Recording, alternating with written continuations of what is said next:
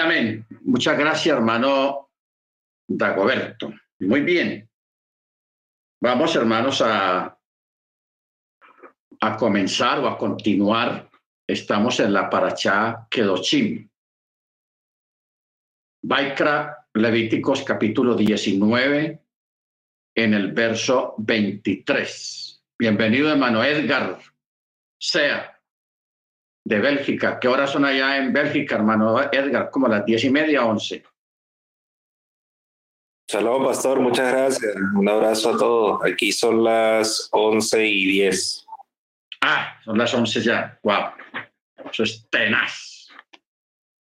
Bueno, pero bienvenido, hermano, y también los que estén con usted. Muy bien. Verso 23 de Baikra o Levíticos dice, cuando entren a la tierra de Israel y planten cualquier clase de árbol comestible, tratarán su fruto como vedado durante tres años. Será vedado para ustedes, no podrá ser comido. En el cuarto año, todo el fruto será consagrado para loar al Eterno. Y en el quinto año podrán comer su fruto a fin de incrementar su cosecha para ustedes. Yo soy el Eterno, su Elohim. Esta misbok, este mandamiento es tenaz, o sea, hay que esperar cinco años después de sembrado para poder comer de su fruto. Ahora, ¿por qué? Ustedes saben que hay mandamientos que son los hukim, que no tienen explicación. Pero hay otros que ya gracias a la ciencia y a la tecnología, pues ya se conoce, ya se sabe la explicación de muchos mandamientos. En este caso, está hablando de una planta comestible, o sea, que produzca frutos para comer. Durante tres años será vedado, o sea, si da fruto, a los dos años o tres años, no se puede comer de su fruto, hay que dejarlo ahí en el árbol, que se pudra y caiga a la tierra. Esto, hermanos, tiene mucho que ver con la primogenitura. En este caso, como se trata de un árbol o de unos frutos de la tierra, se les llama primicias. Primicias. O sea, por eso está escrito que la, el primogénito de una familia, de un matrimonio, o sea, el primer hijo varón, es del Eterno. En este caso, cuando se trata de animales, las primicias también son del Eterno. Y cuando se tratan de las plantas, las primicias también son del Eterno. La única diferencia es de que con los animales, el animal primogénito o primicias, hay que llevarlos al templo como ofrenda de primicias al templo. Las plantas o los frutos de las plantas se dejan ahí, no se recogen. ¿Por qué no se recogen? Porque esos primeros frutos, que es la fuerza del árbol, ojo con esto, es la fuerza del árbol porque es el vigor de la primer cosecha. Al podrirse, se vuelve a sí mismo ese fruto abono para el mismo árbol, para la misma planta. O sea que esa planta al cuarto año y al quinto año y al sexto año y todos los años venideros va a dar unas cosechas impresionantes porque la primer fuerza fue para el mismo árbol y le sirvió como abono, como abono al mismo árbol. Y ahí está el vigor desde la planta. Ahora, si la, si la persona, como hacemos aquí, donde no hay ese tipo de especificaciones en la tierra de los gentiles, que la gente espera la primera cosecha y bueno, y qué fiesta y vámonos, qué bueno que ya empezó a producir y a vender y la gente recoge la primera cosecha y, la vende y todo eso. Pero el árbol se pierde su propio vigor. Por eso es que el Eterno que conoce la naturaleza que conoce todo lo que tiene que ver con la naturaleza, él creó esta, esta particularidad con su pueblo para bendecirlo a través de buenas cosechas. Y es que el fruto del, primer fruto del vigor del árbol queda mismo ahí y le va a servir como abono al mismo árbol. Baruch Ahora, cuando se habla de el varón, el primogénito del varón, que ustedes saben que todo primogénito de los varones que nacían en la época del templo, los padres podían hacer dos cosas o tenían dos opciones. Una, llevarlo al templo cuando el niño era destetado. Lo llevaban al templo tipo siete años o seis años o ocho años. Lo llevaban al templo porque como es primogénito pertenece al Eterno, a Hachem. Entonces el niño se quedaba allá en el templo y se convertía en un levita, o sea, para el servicio del Eterno. Acuerde lo que pasó con Samuel. Ana, Ana, ella le dijo al Eterno, si tú me das un hijo, yo te lo ofrezco. Entonces, cuando se trata ese ofrecimiento, no se trata de ir a sacrificarlo en una piedra y sacarle sangre, no. Se trata de llevarlo para el servicio del Eterno.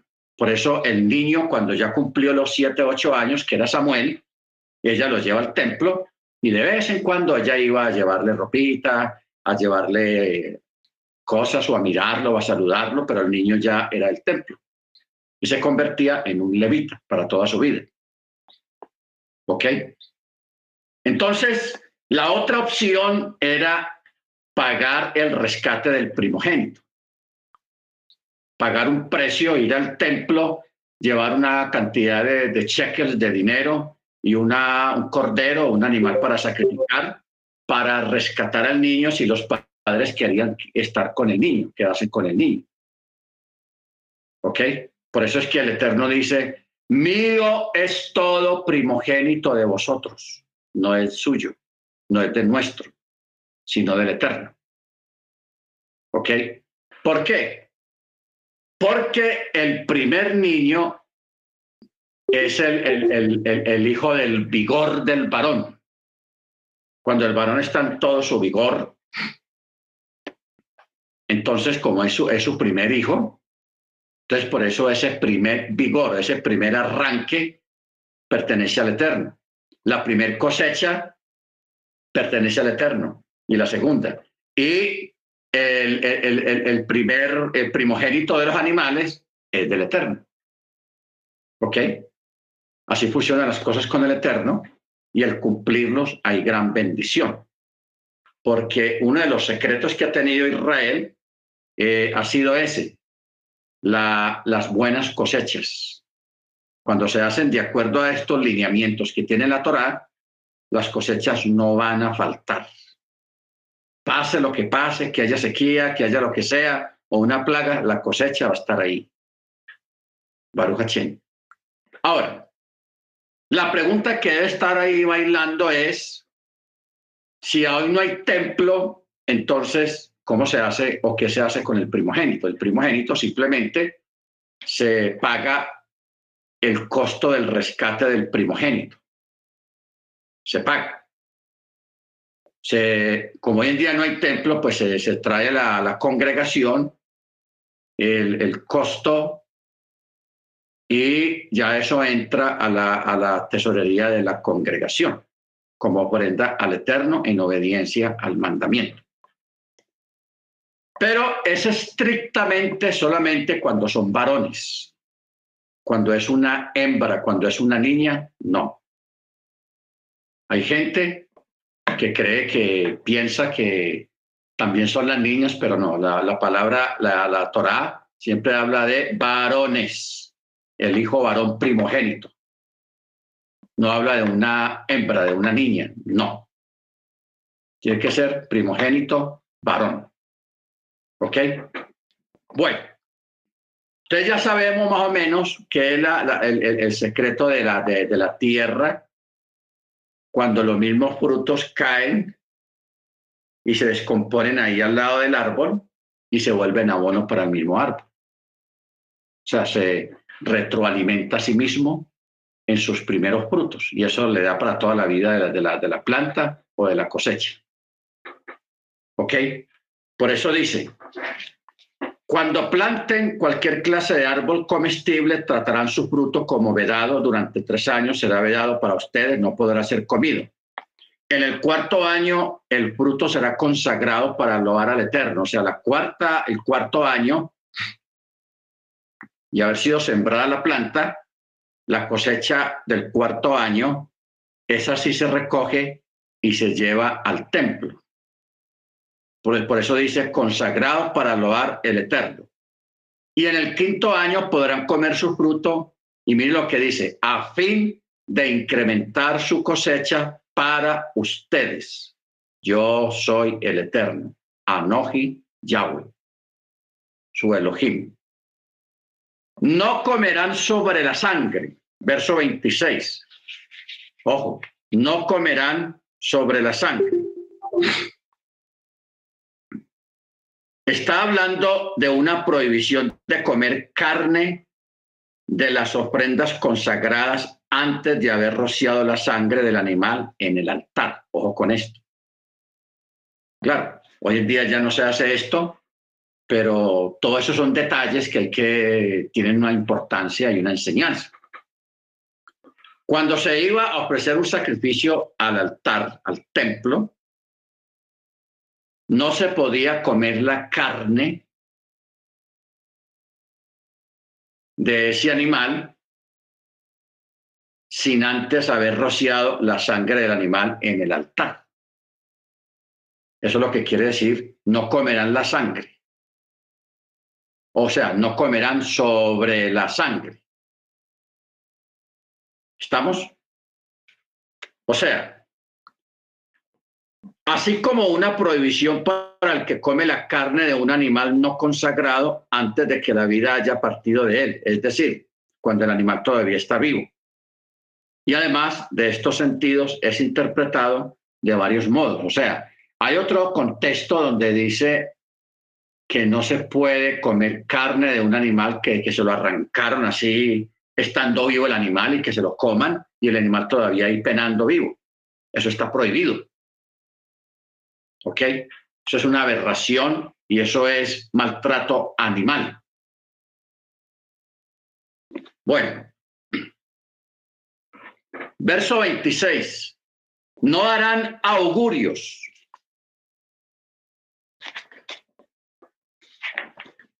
Y no creerán en pronósticos. No redondearán la extremidad del cabello de sus cráneos y no destruirás la extremidad de tu barba. No harán rasguño en la, en la carne por un alma difunta o por alguien y no se harán tatuajes en ustedes. Yo soy el eterno. Ojo con esto. Primero habla de los pronósticos. No está hablando de los pronósticos del tiempo, que están en la televisión, que mañana va a llover, que viene, no está hablando algo así como lo, que, lo que hacen los tarotistas, los que manejan el tarot y las cartas y el horóscopo, que a través de las cartas empiezan a hacer pronósticos a la persona. A usted le va a ir muy bien, usted va a tener un viaje, usted se va a ganar la lotería, usted va a conseguir novio, usted va a conseguir novia, cosas así. O sea, dice, no creerán en los pronósticos. ¿Ok? O sea, no harán augurios. Esto tiene un poco de discusión porque hay personas en las comunidades, en las congregaciones que tienen el don de ver cosas que otros no ven. En lo que se refiere al futuro de una persona o un futuro inmediato o un futuro a largo plazo. ¿Ok? Entonces hay que tener cuidado en el sentido de sobre qué se refiere el texto, de qué es que lo que habla el texto. Baruch Entonces, porque cuando se consulta el tarot, se consultan las cartas para saber el pronóstico o los augurios por venir, ya eso está penado por la Torá, eso no está bien, no es bueno, bendito sea el nombre del Eterno. Luego dice, no se redondearán la extremidad del cabello de sus cráneos, o sea, hacerse peinados raros. Y no destruirás la extremidad de tu barba. Bueno, vamos a hablar de esto, hermanos, porque hay un silencio sepulcral eh, respecto a esto en las comunidades hoy en día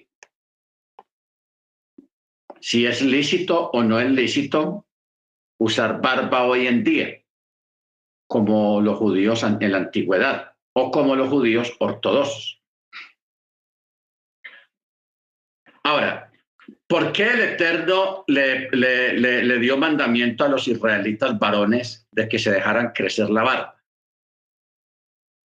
El Eterno les dio mandamiento a ellos de dejarse crecer la barba y el cabello para que los varones judíos no cayeran en las tentaciones o fueran tentados o las mujeres los enamoraran o le echaran los perros, como dice acá.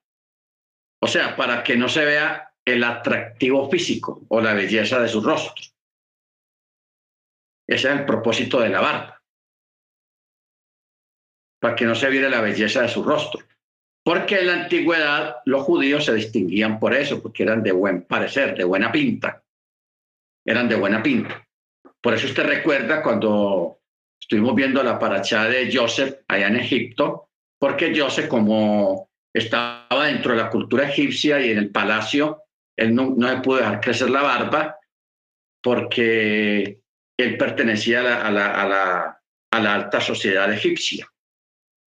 ¿Ok? Entonces, él lo, prácticamente era lampiño, no, no, se, se rasuraba todos los días y el hombre era bien pintoso, era bien parecido. Por eso dice la, la historia y parte de la escritura que cuando Joseph salía en su carro a la calle, en su Mercedes-Benz egipcio de esa época, descapotable, a las mujeres salían a los balcones y a los terrados para mirarlo. Y le tiraban velos, le tiraban cosas, perfumes, eh, porque el hombre era bien parecido y era muy admirado por parte de las mujeres egipcias. Usted se acuerda de Absalón también, de David. En fin, hubieron muchos personajes bíblicos que el texto dice directamente que eran bien pintosos, eran bien parecidos. ¿Ok?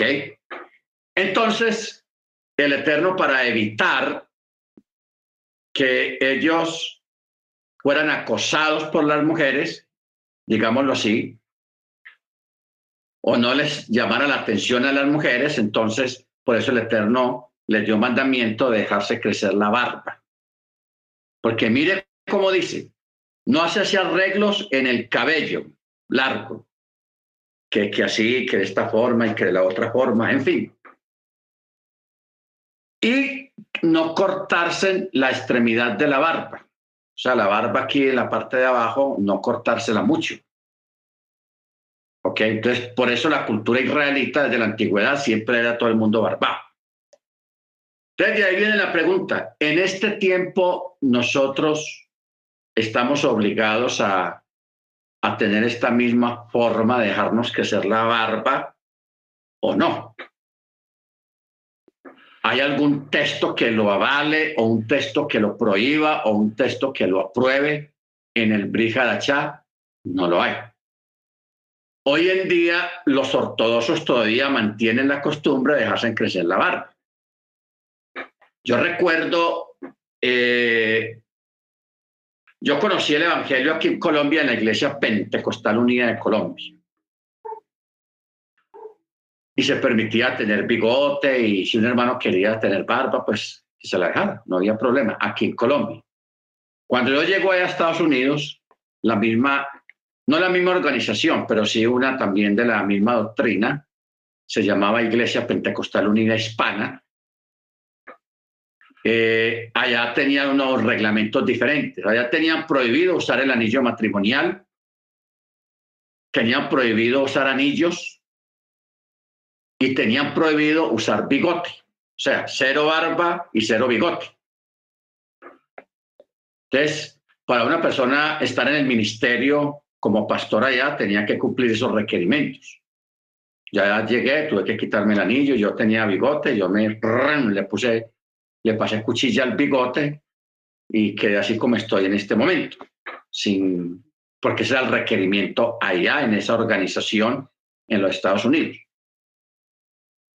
Claro, ese tipo de, de ordenanzas no tiene ningún fundamento bíblico, porque no lo hay.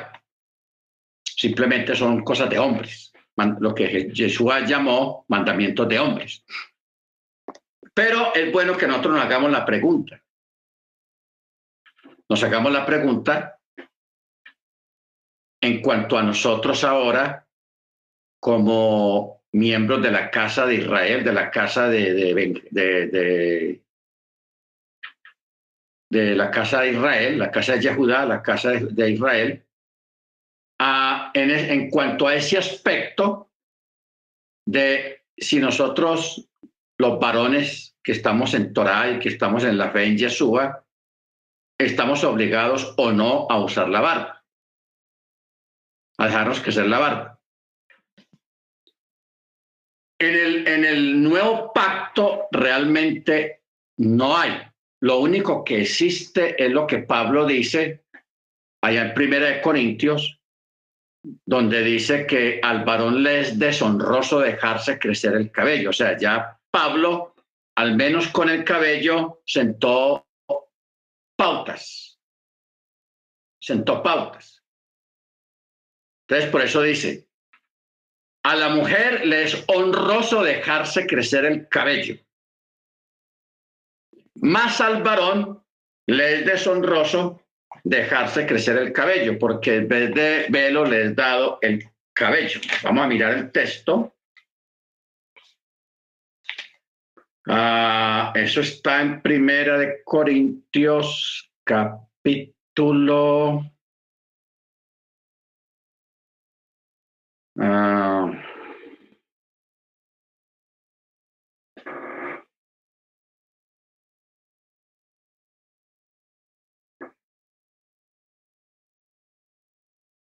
a ver, este capítulo 14 donde habla de las lenguas.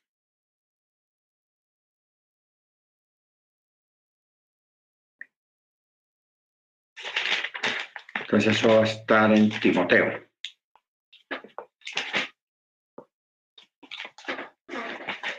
Vamos a mirar. Es muy interesante esto porque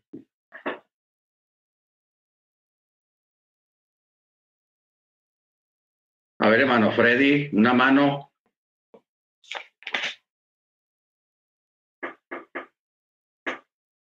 Donde Pablo habla, no sé si es primera o segunda Timoteo, donde habla de.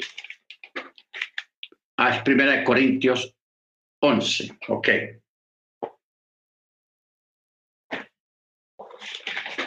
Primera de Corintios 11. Hay tiempos que no tratamos estos temas. Bueno, 11 a partir del verso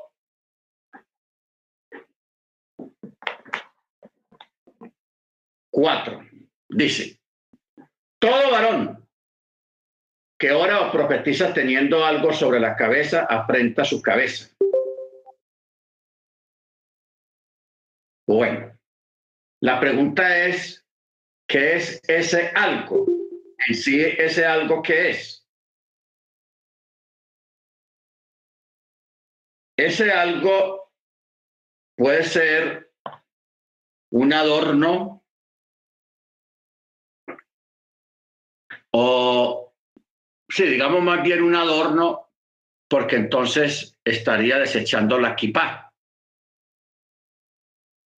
La kipá en la antigüedad era una forma de cubrir la cabeza y mostrar reverencia de parte de los varones hacia el Eterno. La kipá no es mandamiento.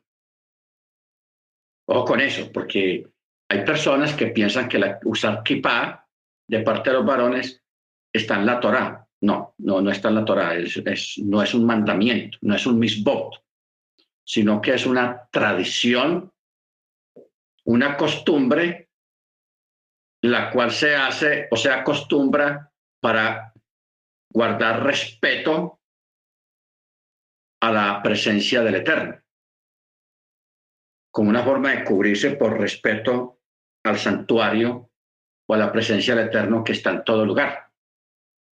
Todo a raíz de eso, como para la mujer estaba el velo y el cabello, entonces al varón eh, también se le, se le creó esa, ese misbo, esa, esa alajá, para que el varón también tenga y guarde respeto a la presencia del Eterno. Entonces Pablo, que sabe eso, dice, todo varón que ora o profetiza teniendo algo sobre la cabeza. Porque no olviden, hermanos, de que en el antiguo Egipto y en el antiguo Israel, la gente pagana, los varones usaban zarcillo, usaban aretes. Luego eso se perdió por un tiempo y hoy en día está regresando a esa moda. Me parece desagradable un varón un hombre con aretes en, los oídos, en, las orejas, eso me parece un desastre, es feo, horrible, pero bueno.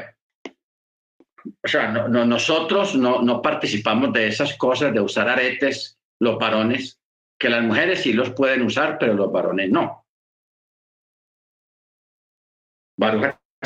Entonces dice, verso 5, pero toda mujer que ora o profetiza con la cabeza descubierta afrenta su cabeza, pues es igual a una que ha sido rapada.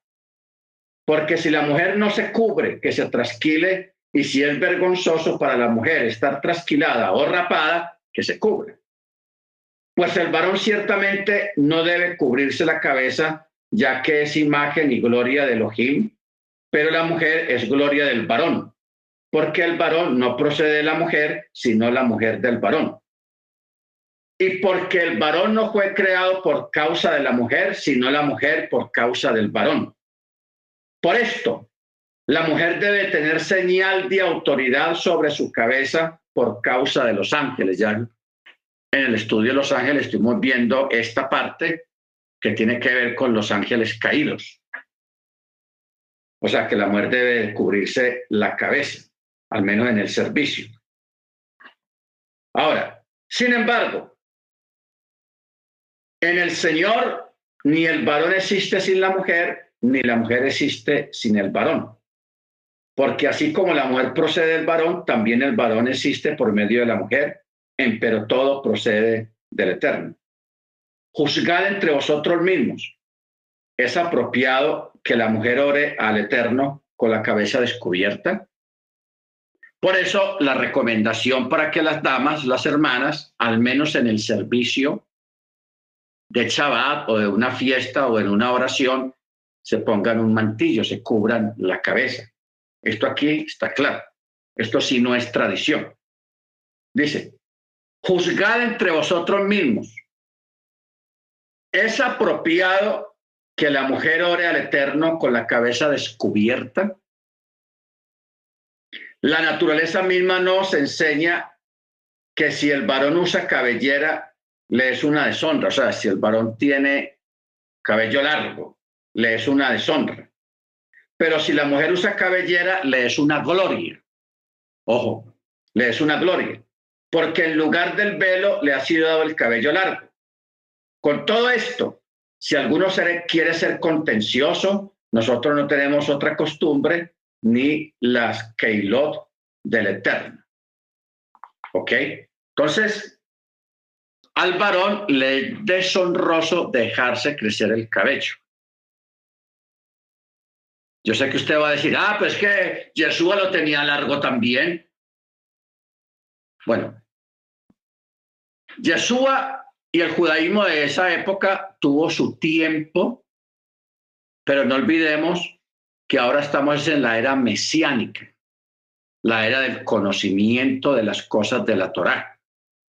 No olvidemos que para el judaísmo del primer siglo y de este tiempo hay cientos de cosas que usted las sabe, pero que el judío ortodoxo que no cree en Yeshua, que no tiene el Brihadachá, no conoce.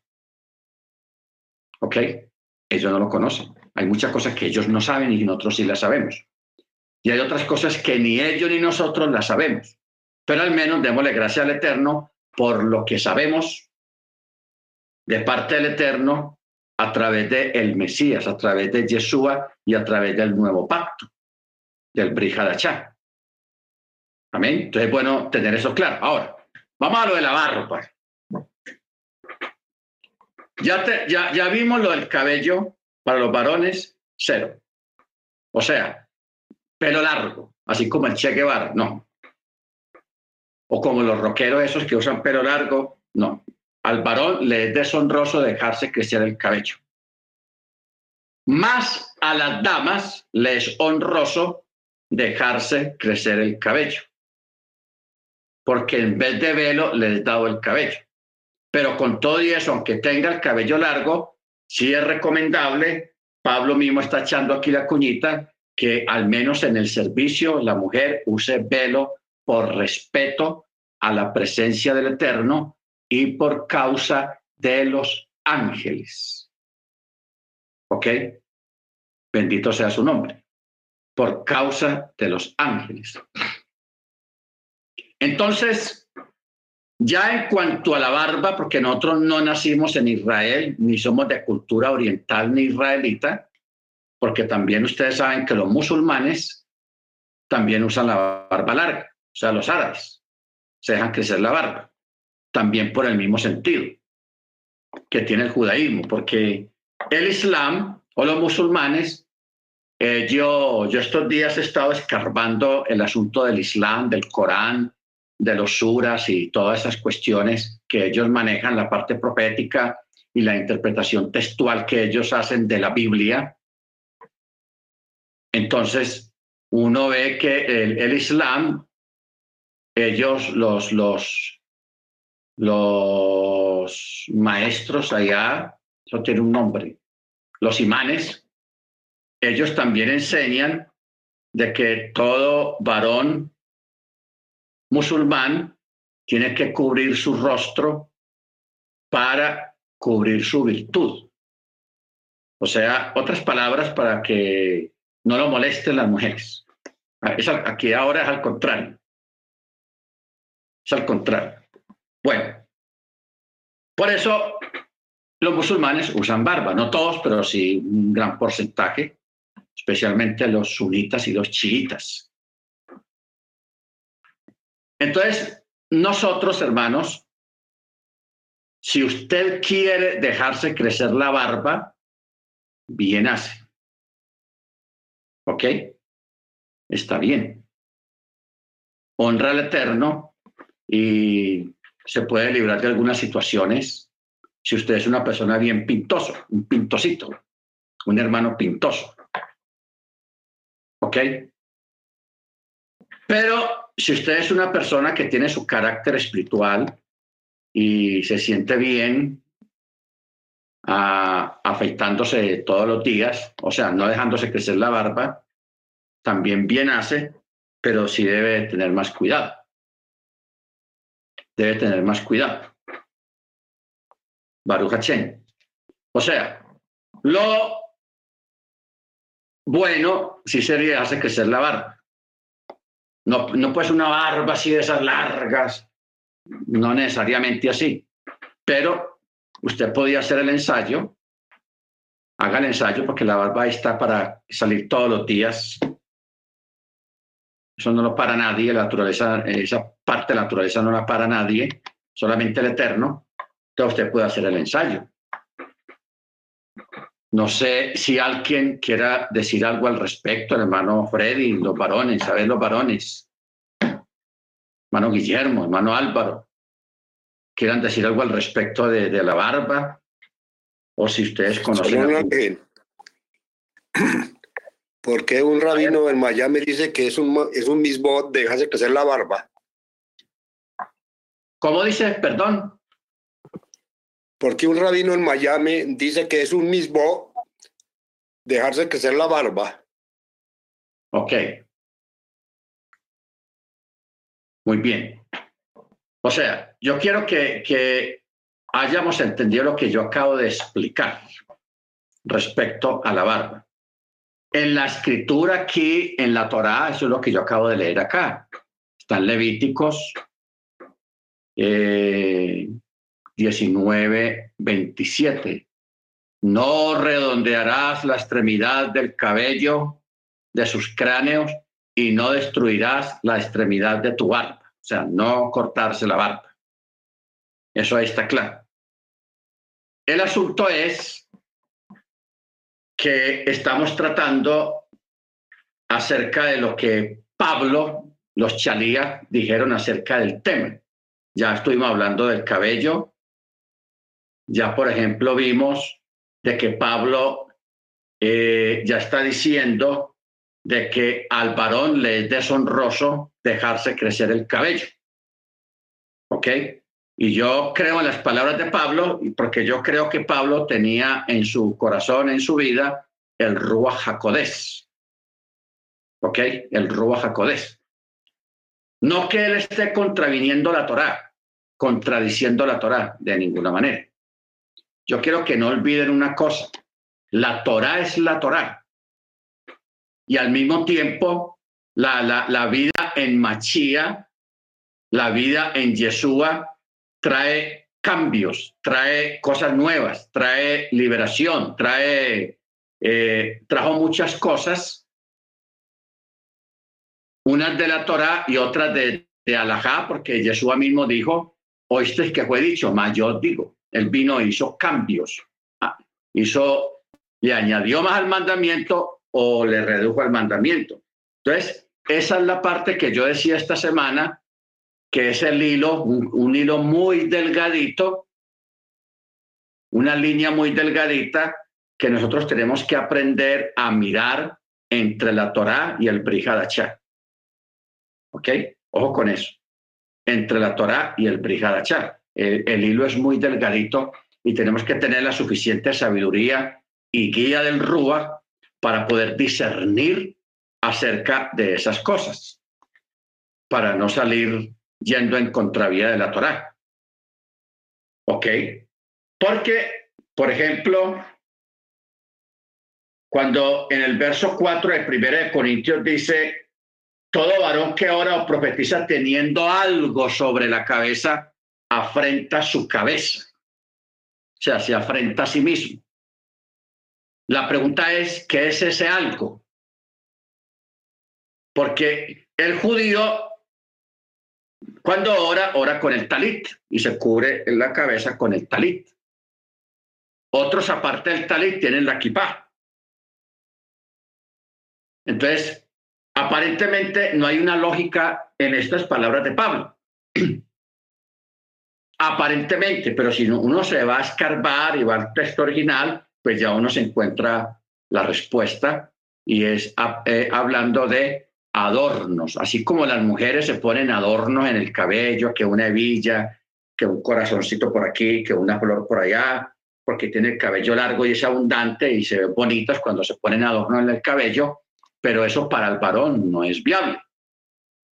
El varón se ve mal poniéndose adornos en el cabello. De eso es que Pablo está hablando en el verso 4. ¿Ok? De eso es que Pablo está hablando en el verso 4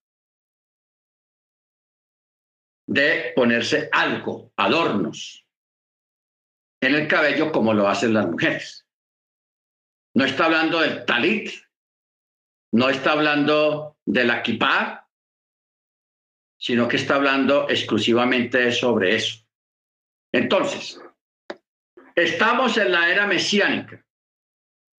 si nosotros ahora, si usted ahora quiere elegir, porque cuando Pablo allá en Timoteo y también en Corintios, cuando habla de asuntos de la conciencia, o sea, de la alajá, de comer carne, no comer carne, cosas así, que eso son cosas de conciencia de cada cual, esta parte también cae en la, en, la parte de, de, de, la barba.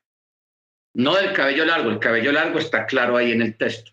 Al varón le es deshonroso dejarse crecer el cabello. Y a la mujer le es honroso dejarse crecer el cabello. Estamos hablando ahora es de la barba. Entonces, como no estamos en disposición de crear una alajá al respecto, porque no se puede, entonces lo que hacemos es de que el que quiera dejarse crecer la barba, bien hace. Y el que no quiera o, o no se sienta bien, lo que sea, también bien hace. ¿Ok? Bendito sea el nombre del Eterno. Por eso el verso 15 dice, pero si la mujer usa cabellera, le es una gloria, porque en lugar de velo le ha sido dado el cabello largo. Entonces, de pronto para no contender ni entrar en disputas ni en discusiones, mire que el espíritu que guió estas cartas, mire cómo termina el texto 16. Con todo esto, hablando pues de toda la temática que viene acá, si alguno quiere ser contencioso, o sea, crear discusión, que sí, que no, que arriba, que abajo, nosotros no tenemos otra costumbre ni las keilot del Eterno. ¿Ok? Ni las keilot del Eterno. Porque si en el judaísmo nominal existen tantas discusiones, cuanto más en la, en, la, en la época mesiánica. En la época, porque en la época mesiánica siempre se trata de preguntas. ¿Esto hay que hacerlo todavía o no hay que hacerlo? Estando Yeshua presente. Porque cuando yo hablo de que hay cosas que hoy en día no son necesarias, que sí están en la Torá, eh, estamos hablando con propiedad. Ustedes saben, son 613 mandamientos. Misbot. De esos 613 mandamientos, hay por ahí unos 300, casi la mitad, 250, 300 mandamientos que hoy en día no hay necesidad, no tenemos necesidad de guardarlos. ¿Por qué? No hay necesidad de guardarlos. No hay templo. Ya no tenemos necesidad de sacrificios de animales, porque ya fue recibo el sacrificio. Ya no hay sacerdocio tipo Aarón. Hoy en día tenemos un sacerdocio tipo Melquisedec. Ojo con eso. El sacerdocio sobre el cual nosotros estamos ahora es el sacerdocio de Melquisedec, o sea, el de Yeshua porque hay dos sacerdocios supremos. El primero ya pasó, que es según el orden de Aarón, según la familia y la descendencia de Aarón. Y el segundo, supremo sacerdocio, es según el orden de, uh, de Malquisedec. ¿Sí entendemos eso? Acuérdese que Pablo explica eso allá en Hebreos, y dice que ya tenemos un sacerdocio inmutable, porque el sacerdocio arónico tuvo su, su culminación con la venida del Mesías. ¿Para qué? Para dar lugar a un sacerdocio más grande, eterno, inmutable, a través de un sumo sacerdote mayor que Aarón. Porque Aarón no fue primero que el Mesías. El Mesías fue el que creó a Aarón. ¿Ok? Pero la, el sacerdocio arónico fue una preparación, una como preparar el camino para el otro sacerdocio más grande e inmutable, que es el ejercido por el Mesías, que el sacerdocio del Mesías es un sacerdocio diferente al sacerdocio de Aarón.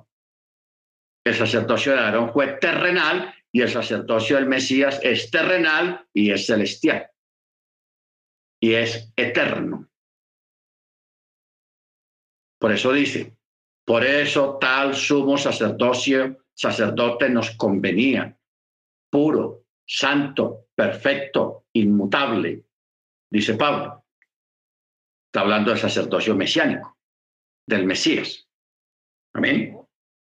Baruch Bendito su nombre. Entonces, esto es algo que tenemos que aprender a manejar, hermanos, esta cuestión de, de, del antiguo pacto y del nuevo pacto, que, es, que se puede hacer hoy en día y que ya no se hace hoy en día. Ya no tenemos necesidad de sacrificios. Eran siete diezmos que se hacían. Ya no hay necesidad de tantos diezmos, sino el diezmo básico. Eh, ya no hay necesidad de las ofrendas Mesías, las ofrendas de ascensión, las ofrendas, yo no sé qué, un montón de ofrendas, ya no hay necesidad de eso porque no hay templo, no hay sacerdotes, ya no tenemos necesidad de, de, ir a Jerusalén porque ya no hay ningún templo en este momento. ¿Ok? Entonces, todos esos son detalles, hermanos, que nosotros tenemos que aprender a lidiar en este tiempo, pero hacerlo con sabiduría y sin ponernos a pelear ni crear discusiones como remata aquí en el verso 16. Si alguno quiere ser contencioso, pues nosotros no tenemos esa costumbre. Amén. Sobre estos temas. Porque es que Pablo, si usted lee a partir del verso 7 de Primera de Corintios, donde habla de problemas matrimoniales, donde habla de la idolatría, donde habla eh, aquí en el capítulo 10 eh, sobre la cena, los problemas que habían allá con el asunto de la cena, luego aquí con lo de los el cabello y la barba y todas esas cosas, luego eh, capítulo 12, los dones espirituales, la repartición de los dones, cómo funciona, etcétera, etcétera. Luego en el capítulo 13 habla sobre la, eh, la excelencia del amor. ¿ok? Luego capítulo 14 habla acerca de la del exceso y del abuso que hubo un tiempo con los dones espirituales, el, don de lenguas, el don de una cosa y la otra, porque hubo mucho abuso en, en, la, en esta congregación en Corinto. Entonces, Pablo tuvo que escribir extensamente estas cartas sobre esos temas.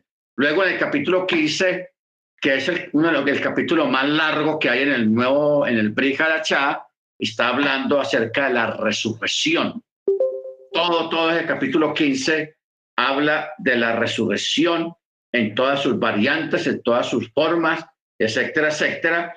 Entonces, porque esta congregación, esta Keilah de Corinto, eh, era una Keilah grandísima, pero también muy problemática, porque Corinto era una capital comercial, era un lugar estratégico y por ahí pasaba mucha gente de muchas regiones, de muchos países, entonces, ahí vivía gente de todas partes. Es como hablar de un New York, la ciudad de New York, que hay gente de todo el mundo. Así era esta Keilah de Corinto. Muy cosmopolita, pero también con unos problemas tenaces y un abuso muy grande por parte de muchos creyentes ahí en esta congregación. Por eso, Rab Shaul se vio la necesidad de mandarle dos cartas a esta congregación para tratar algunos asuntos muy delicados que estaban aconteciendo en esta Keilah. Amén.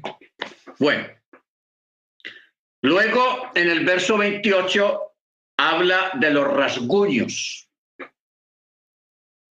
por un alma difunta o por un amigo porque rasguño y tatuaje no es lo mismo. Por ejemplo, yo tengo aquí en la mano, que ya se, se, perdió, pero yo era, cuando estaba joven, eh, más joven, yo era hincha de un equipo de fútbol,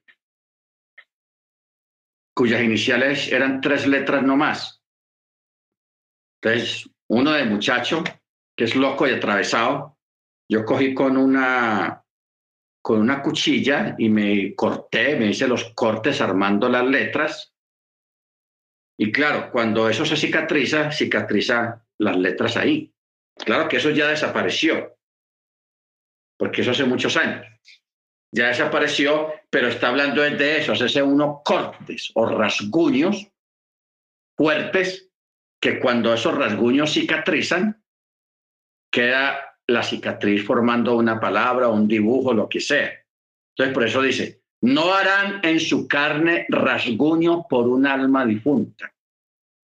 Porque antiguamente la gente se hacía rasguños cuando perdían un amigo, o el papá, o la mamá, o la novia, o el novio, o la esposa, o el esposo, alguien especial, o un hijo. Entonces, se hacían esos rasguños con cortes que saliera sangre para que quedara la cicatriz, el nombre del difunto.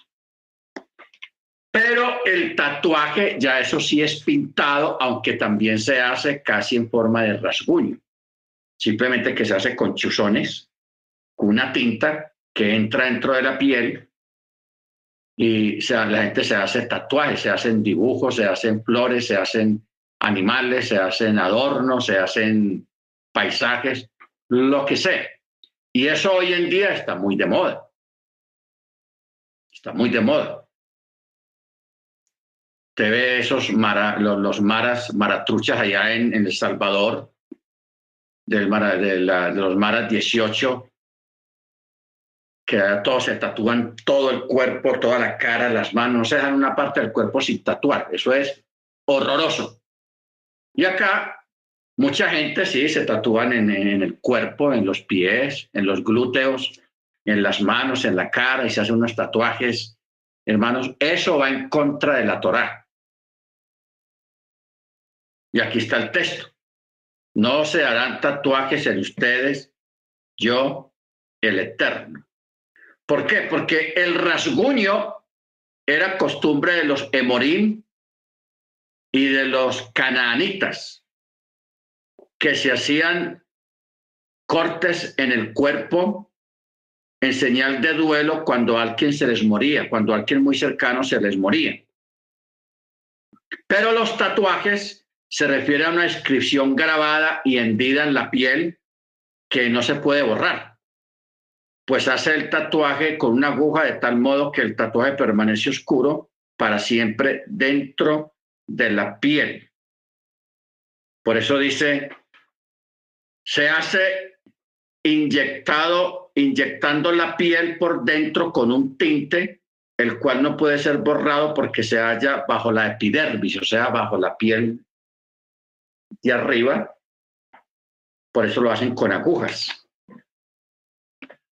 Ahora, esto, hermanos, no es bueno, o sea, los tatuajes para un creyente no es bueno ni es sabio porque eso tiene que ver con la hechicería y tiene que ver con la idolatría. ¿Ok? Con la idolatría. Entonces, mire usted que cuando se usa la palabra tatuaje en hebreo, se usa la palabra bejoquej. No, bejocá. Bejocá. Y cuando uno va al diccionario, Bejocá quiere decir colgar. Cuélgalos o colgado. Por eso es que el tatuaje ese se hace con, con un punzón, con una aguja, con tinte y, y queda hendido. De la persona como que queda colgada, no el tatuaje dentro de la persona, sino la persona dentro del tatuaje. ¿Sí entendemos? Mire usted cómo funciona esto. Una persona se pone un tatuaje y piensa que eh, la persona tiene el tatuaje ahí. Pero es al contrario. La persona puso el tatuaje y está colgado del tatuaje. O sea, es un esclavo. es un, un esclavo, un siervo, en cierto modo, de las tinieblas y de los demonios. Porque detrás de los tatuajes están los demonios. Yo sí he conocido hermanos que estando sin conocimiento de Torah, se tatuaron antiguamente y entran a la congregación tatuados y a ellos pues les da vergüenza a veces, andan con camisa larga porque, para que no les vean los tatuajes. Y eso es prácticamente es un estigma que van a tener que llevar hasta que el Señor venga. Porque cuando una persona abre los ojos en cuanto a los tatuajes, se avergüenza de esos tatuajes y quisiera quitárselos, pero es complicado quitarse esos tatuajes. Habría que sacar la piel con, el tinte y ponerse otra piel, pero eso es algo ya hmm, complicado el asunto. Amén. Baruch eh, no profanarás a tu hija para prostituirla, no sea que la tierra se prostituya y la tierra se llene de depravación. Guardarás todos mis chabat y revenciarán mi santuario. Yo soy el eterno. Verso 31. No se dedicarán al espiritismo de Obot y de Gideoní. Obot y Gideonit. Eh, cuando se habla de Obot, se está hablando de una persona que eleva las almas de los difuntos y habla el mensaje de los difuntos a través de las axilas o a través de otros objetos. Esto es lo que llama el espiritismo. Porque antiguamente se hacía así de esa manera, que una persona se sentaba en una mesa con el que venía a consultar y, la persona usando la técnica del ventrílocuo. La voz le salía de aquí, de, debajo del brazo, o le salía del pecho, o le salía de otra parte del cuerpo, o a través de un objeto. Esto es espiritismo o bot. Luego, cuando habla de Gideoní, está hablando de necromancia. La necromancia hoy en día es lo que llamaríamos el vudú y la santería brava. Uno cree que en Venezuela o aquí en Colombia hay santeros muy bravos. Eh, los santeros de aquí comen chitos al lado de los santeros que hay en Haití, en Cuba y en África. Porque allá se practica un tipo de santería más fuerte y más demoníaca y más peligrosa, que se hace a través de la necromancia con que esa gente se lo pasa en los cementerios robándose de un cuerpo recién enterrado que tenga determinado tiempo enterrado, le arrancan un pedacito de, de piel o de carne o le sacan un hueso y lo llevan y con eso hacen brebajes, hacen rezos y hacen invocaciones muy peligrosas. Por eso se les llama el vudú, el vudú y la santería. Que ellos también eh, son capaces de levantar muertos, pero ya esos son puros zombies, prácticamente zombies. Y eso lo hacen a través de esas cosas. Entonces, eh, la prohibición de parte del Eterno del espiritismo y la necromancia o la santería viene es porque la mayoría de la gente que se dedica a eso, eh, eso trae miseria, eso trae pobreza, eso trae dolor y muerte. Eso no trae nada bueno. Al principio la gente hace y deshace con eso y, y aparentemente creen que están bien porque eso es un engaño, pero el día menos pensado, juácate.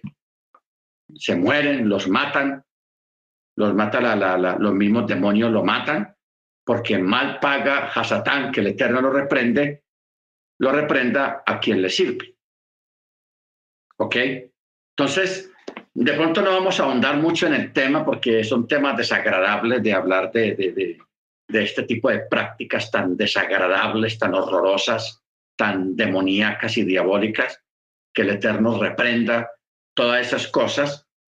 Y es muy importante que nosotros nos alejemos de personas que practican este tipo de cosas. ¿Ok? Porque uno, a través de las películas y la televisión, no tiene el concepto de que el brujo o el hechicero es una persona con un gorro, todos feos, narigones, eh, que le falta un diente y, y, ya, ya, ya, y andan riéndose así. No, eso es una, eso es una, un embolate, eso es una, una distracción. Los brujos, los hechiceros, los necromantes de este tiempo es gente elegante, educada, de corbata, de maletín, de, de, ejecutivos y de mujeres elegantes, bonitas y, bien presentadas y bien habladas, y son tremendos brujos, son tremendas brujas. ¿Ok? Entonces, lo que pasa es que ellos se, eh, eh, se ríen de la misma gente que tiene el concepto de que un brujo es una persona con un gorro negro, que viste de negro siempre, que son feos, que le faltan unos dos dientes aquí al frente. Es el concepto que hay. Pero no, hermanos, los brujos, brujos, es gente con pinta de ejecutivos, con pinta de políticos. Pero las cosas que hacen en oculto son espeluznantes, son unas bestias unos animales. Por eso hoy en día en Estados Unidos, desde hace unos poco tiempo, se está realizando unas redadas, una cacería de todos esos políticos, de esas personas prestantes de la alta sociedad.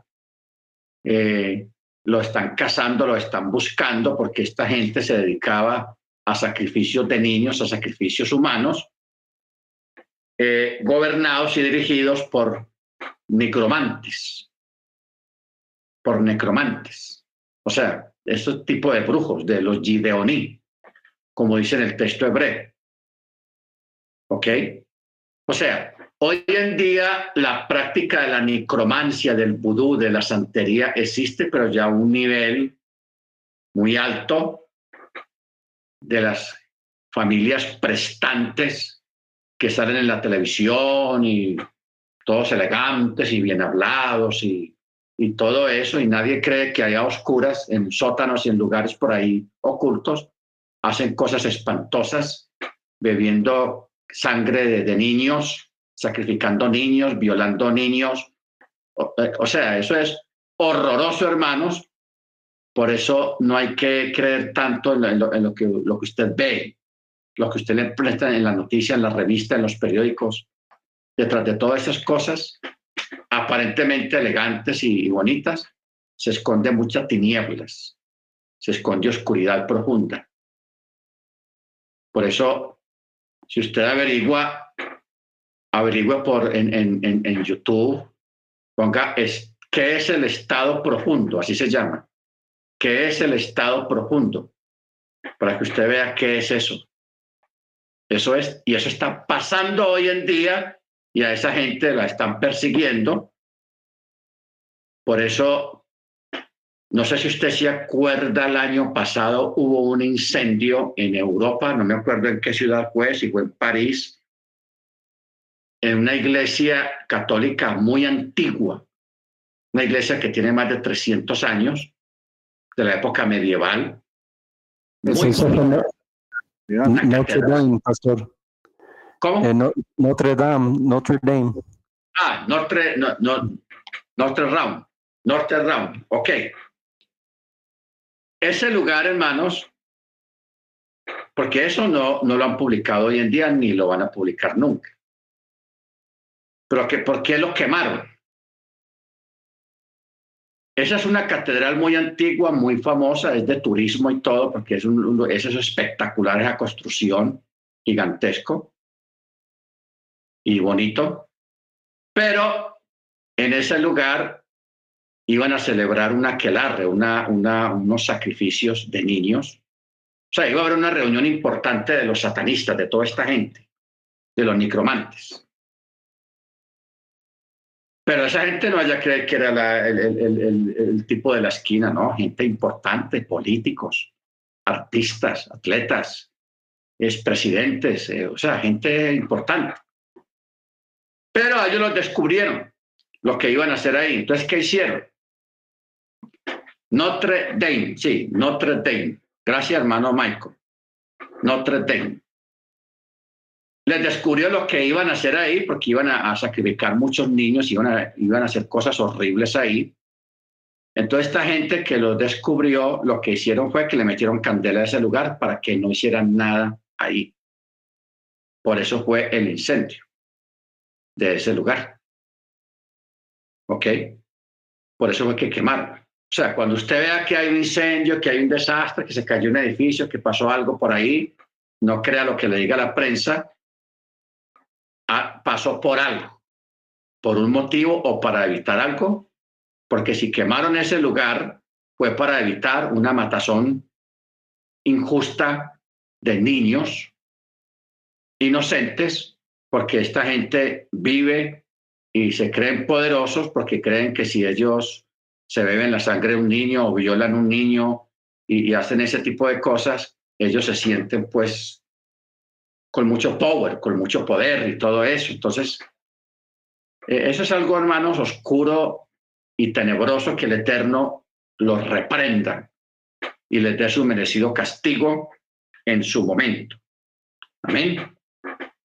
Entonces, por eso si usted conoce a alguien, amigo suyo, amiga suya, o tío, pri- tía, primo, abuelo, abuela, que practica estas cosas, aléjese de esa gente. Aléjese porque eso son tinieblas, pero bien oscuras. Y nosotros no somos la luz y no tenemos nada que ver con las tinieblas.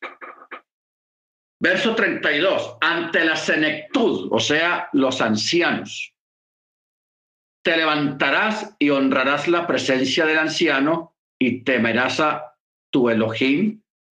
Yo soy el Eterno. ¿Qué es lo que quiere decir esto?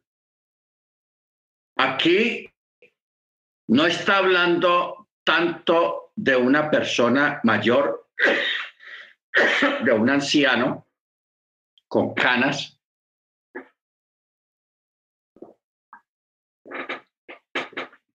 sino que está hablando del sabio. Y un sabio, una- un hombre, puede llegar a ser sabio a los 50 años o a los 40 años. ¿Qué es un sabio?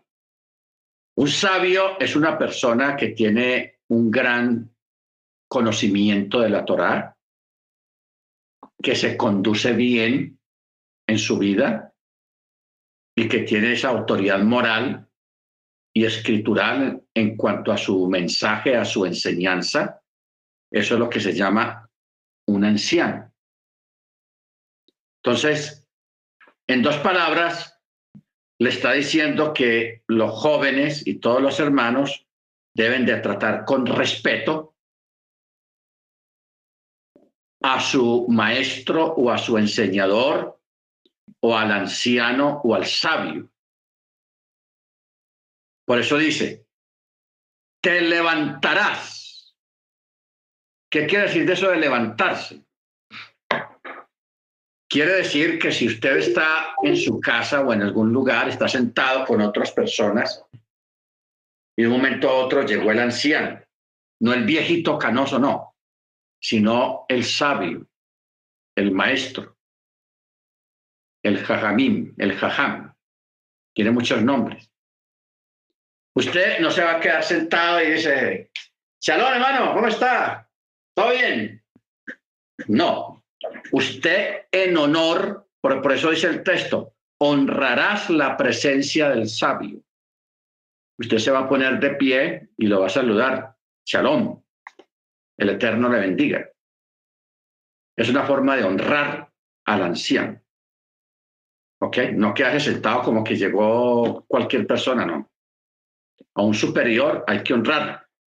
Por eso en la milicia, en el ejército, se mantiene esa costumbre de que si los soldados están ahí sentados y de pronto llegó un comandante o un general, hay uno que le dice, llegó el general y todo el mundo se para y presente mi general. O sea, le están presentando respeto a un superior.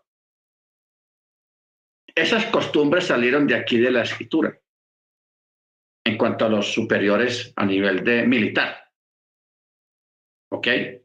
Ahora, los sabios, hablando de los, de los tiempos finales, ellos dicen que los tiempos finales eh, van, a ser los, van a ser al contrario. Va a ser el anciano el que se para cuando viene un joven, un muchacho. Y vienen irreverentes que son los muchachos hoy en día, que no respetan.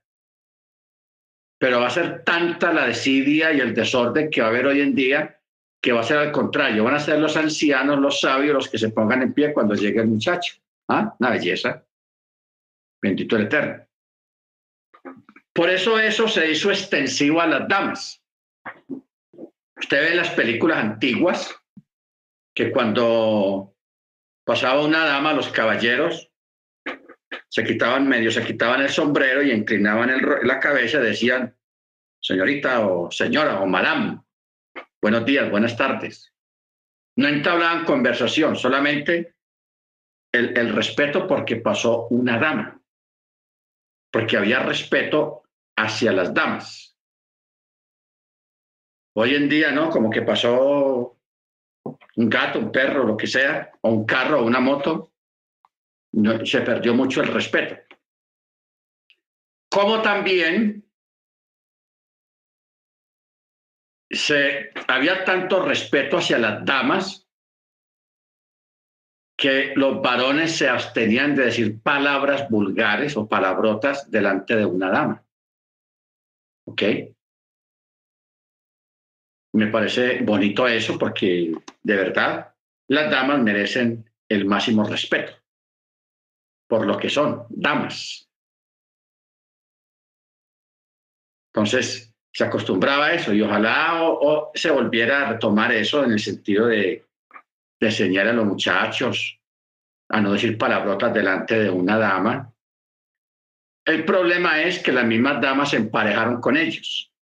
Y a ellas, si un muchacho dice dos palabrotas vulgares, ya la muchacha dice tres. Entonces, en parte, las mismas damas, no todas, pero sí un porcentaje, ellas mismas se han quitado ese, ese, ese halo de respeto que ha habido hacia ellas por su mal comportamiento y por la falta de ética de parte de las damas.